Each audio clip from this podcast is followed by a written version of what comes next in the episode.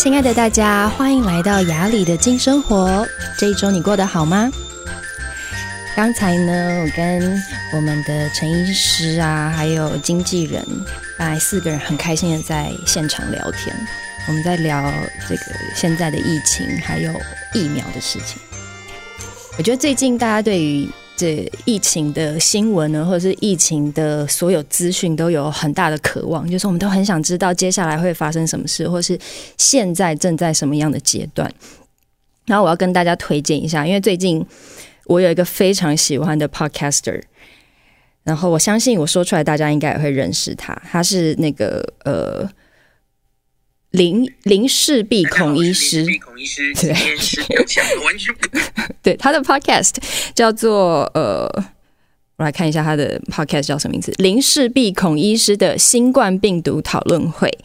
然后，因为他是专业的那个感染科医师嘛，所以他会读很多国外出来的 paper，然后每天在他的这个 podcaster 上面更新很多跟国外包括国内现在新冠病毒的所有资讯。那像这个这个。管道，我觉得得到的资讯，它都是比较学术上的，少掉很多在电视上看到那种很可能政治上啊，或是个人观点的那种看法，我很喜欢。那每次我看，我都会呃心里会有一个安定感，因为我觉得我是比较知识型的人，如果我对一个东西不确定。我感到好奇的时候，我就会想要在知识层面上得到很多的涉猎。我会想要知道，哎，对，疫苗到底可不可以混打，或者是接下来台湾解封的状况有可能是怎么样，会有机会解封呢？那我也推荐大家去听这个 podcast。这样，那讲到疫苗，我觉得大家现在心里面最在乎的就是疫苗，什么时候轮到我打？台湾有多少的疫苗？什么时候可以群体免疫？那，呃。我周遭有蛮多朋友，其实大家都会有一个问题，就是到底我应不应该要推荐我的年长的可能爷爷奶奶或是爸爸妈妈去打疫苗？那如果他们不愿意怎么办？这样，那我自己的看法是这样，就是我对我爸爸，就像我爸爸，我爸爸他已经超过七十岁了。那因为他是医事人员嘛，所以五月多的时候，我当医生的朋友他就他就跟我说，你应该叫你爸爸去打疫苗。因为每天遇到病人，其实风险很高。可能那时候我就有心里面，我当然是知道我朋友的意思啦，因为他就觉得说，对，我要照顾我爸爸。可是我心里面有一个蛮大的声音，就是我觉得我我的父亲他有足够的智慧做这个决定，我不想要因为我带着很多的担忧或是很多的恐惧去跟他沟通这个事情。当然，我是他的女儿，对吗？我们所有为人子女的，我们一定都希望父母能够健康，希望父母能够长长久久陪伴我们。可是，因为我的父亲他身体有一些就是慢性疾病嘛，那他年纪也比较大了，我不知道这个疫苗对他创造的结果是正面还是负面。尽管我有很大的信心，但我觉得。如果我是带着很多的焦虑跟很多的掌控，想要跟他沟通这件事情，其实是没有意义的。就是他帮不了什么忙，他只会让对方感觉压力很大。我还记得五月初到五月中那个时候，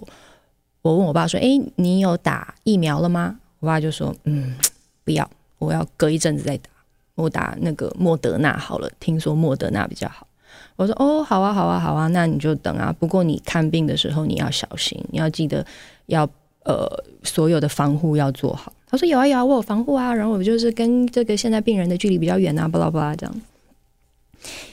然后挂完电话的时候，其实我没有太多的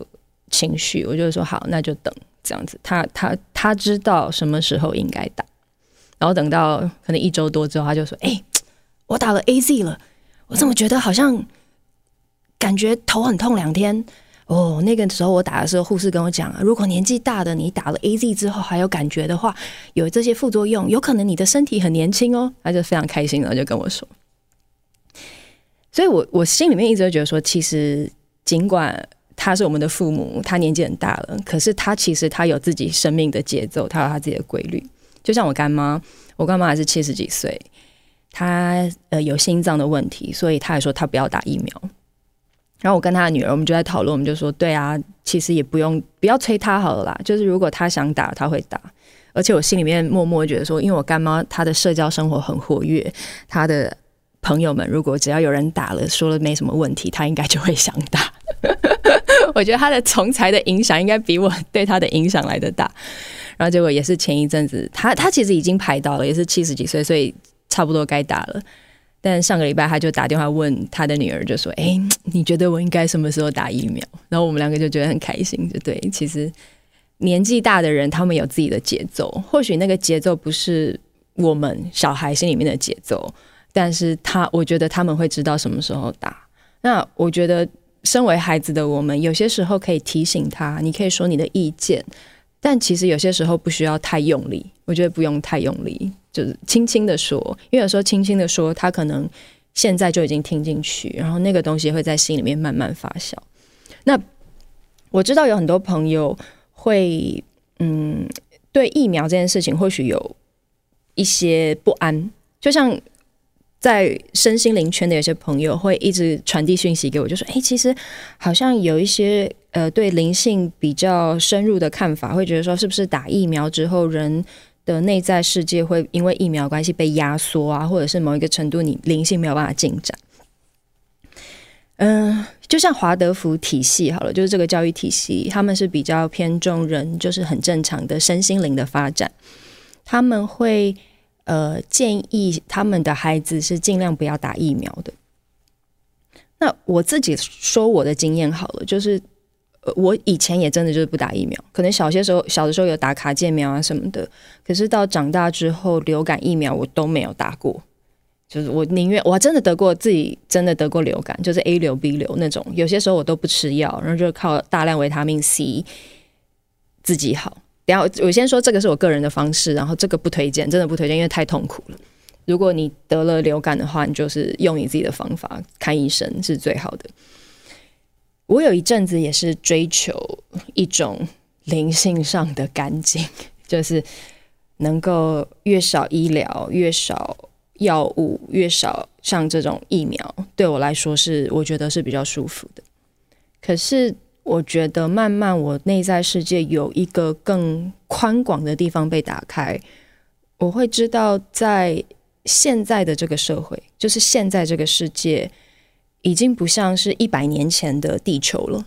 就是我在我们环境中的毒素太多，我们的土地被污染的部分真的很多。也包括，呃，这个世界变化真的太快，我们每天在接收的东西都太多，所以就像有一些毒素，它进入身体之后，可能一百年前的人，他们可以用一个很自然的方式把那个毒素排掉，时间、健康的饮食。可是现在的人，如果你不是从呃每一个环境因子都非常非常注意的状态，可能你不会。有像以前那样子的自愈力，当然我非常相信自愈力，但是有些人他的生活环境，就像有些地方的水质，就是在地球的有些部分，它的水质可能已经工业污染非常严重，然后你持续喝着这样子的水，有可能会影响你的生育力，影响你身体，有可能会有癌癌变之类的。所以现在的我对于医学医疗这件事情，我是完全不排斥。也包括，呃，就像很多人，他如果身体里面有肿瘤，他会需要手术把它去除，它也是一种尘归尘土归土的概念概念，就是你把你用手术的方式把身体里面的这个杂质、这个污染的部分，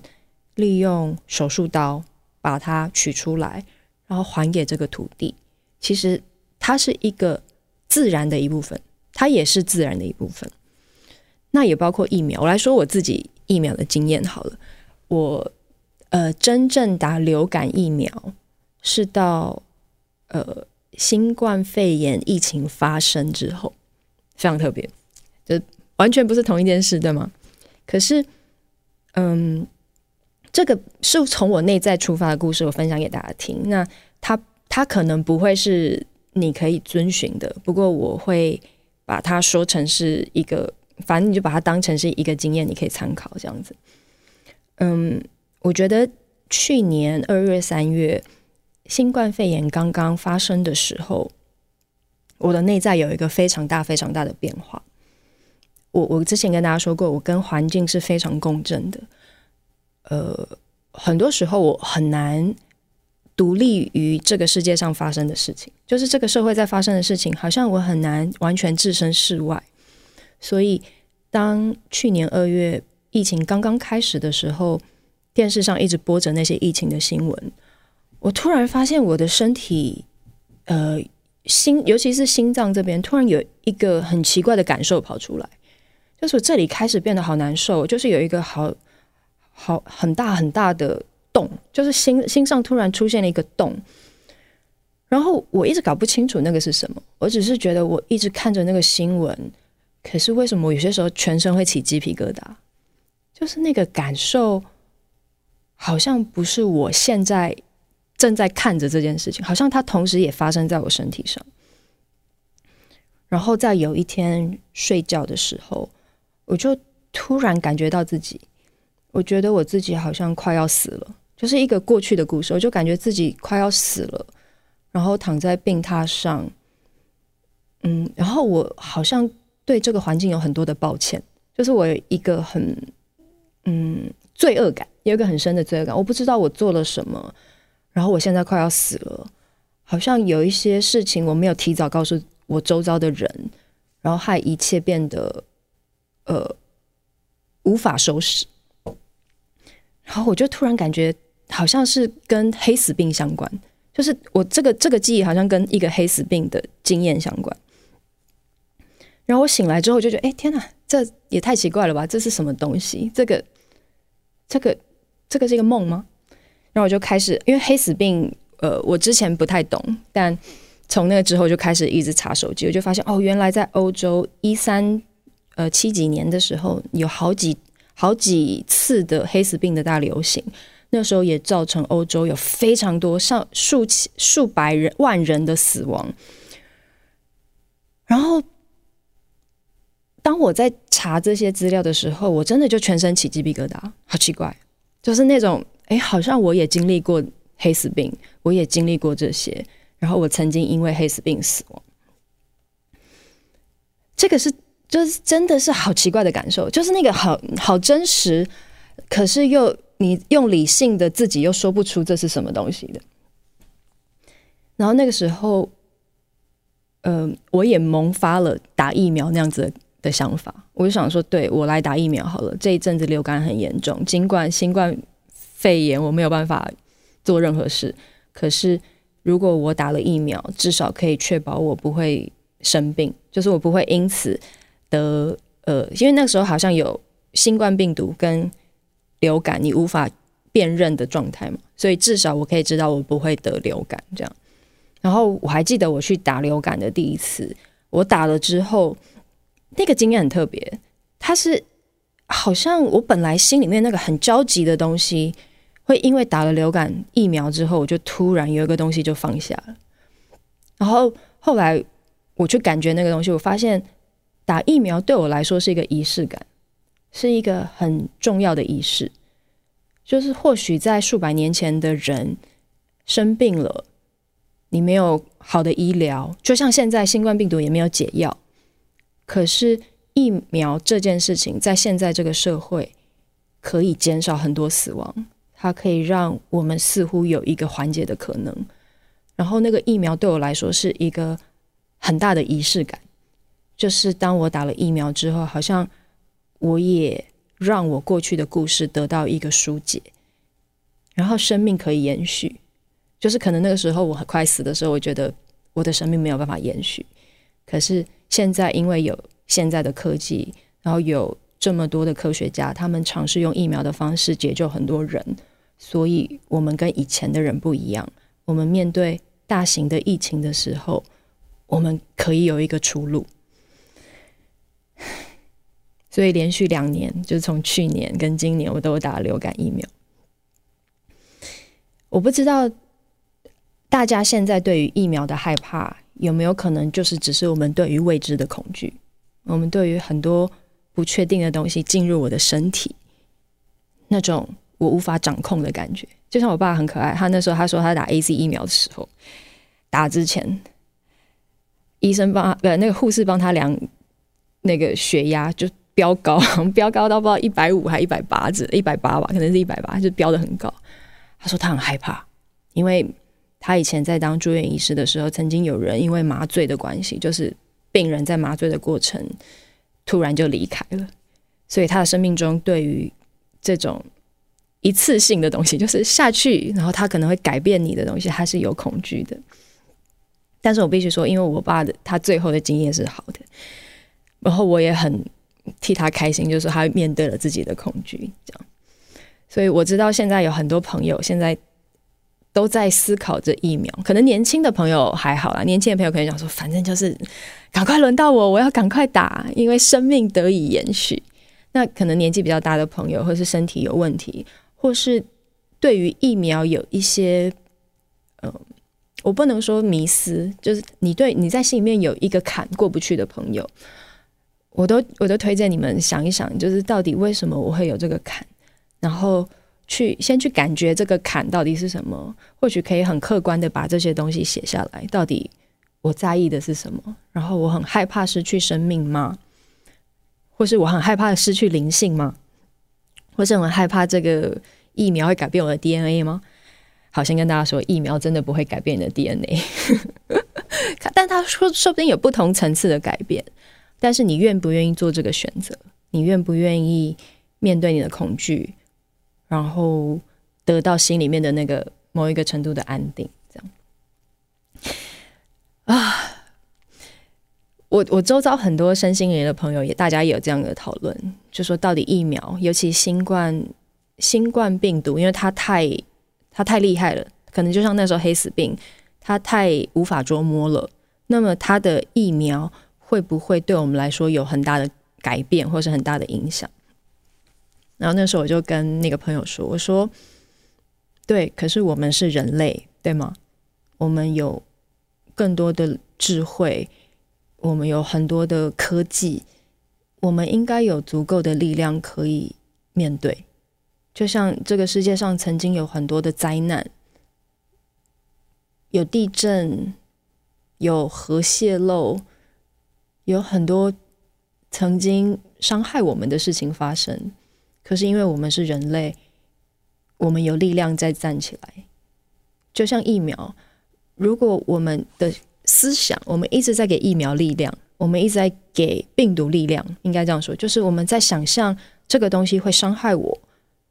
它会带走我的本质，改变我的 DNA，或是它会让我失去生命。其实我们是在助长病毒力量。可是。换一个方式，我们也可以尝试给自己力量，在宇宙更大的层次里面，我们生而为人，它是很神圣的事情。可是我们拥有的这具身体，它其实也就是一个臭皮囊，它不会真正的带走什么。就是当我们灵魂离开这里到另外一界的时候，我们就是灵魂本身。当然，这个说得很大。但是有些时候，如果我们对于死亡或是受伤的恐惧太大的时候，我们没有办法完整的活在这个皮囊里面。就像是我们拥有一个很漂亮的珍珠，我们每天都觉得，哎呀，我不想要别人伤害它，然后我想要它很完整。可是我们忘记把它佩戴在自己身上，感受那个美丽，感受那个我拥有它的感觉。所以，如果你对于疫苗有很多的看法，不管是正面还是负面的。呃，我都建议大家就是安静下来，我们再多多感受一下，到底那个东西是什么。然后我在害怕的东西，它是整篇故事吗？它是真貌吗？还是其实我们可以再花一些时间去体会它？然后我也觉得，在现在这个时代，嗯，人在思考的已经不是个人了，就像病毒的发生。他把人的单独性已经稍微抽离了，因为你要想，如果你生病了，你传给其他人，你其实就在影响其他人。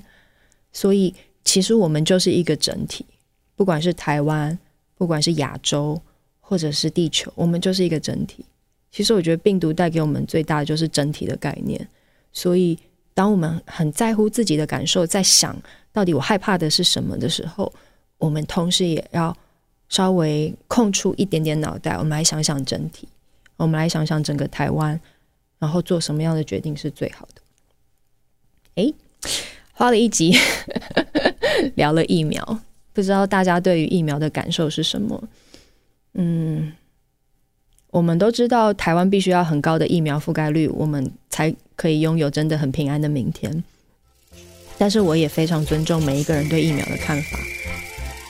嗯，但是真的花一些时间去想一想你对疫苗的看法，然后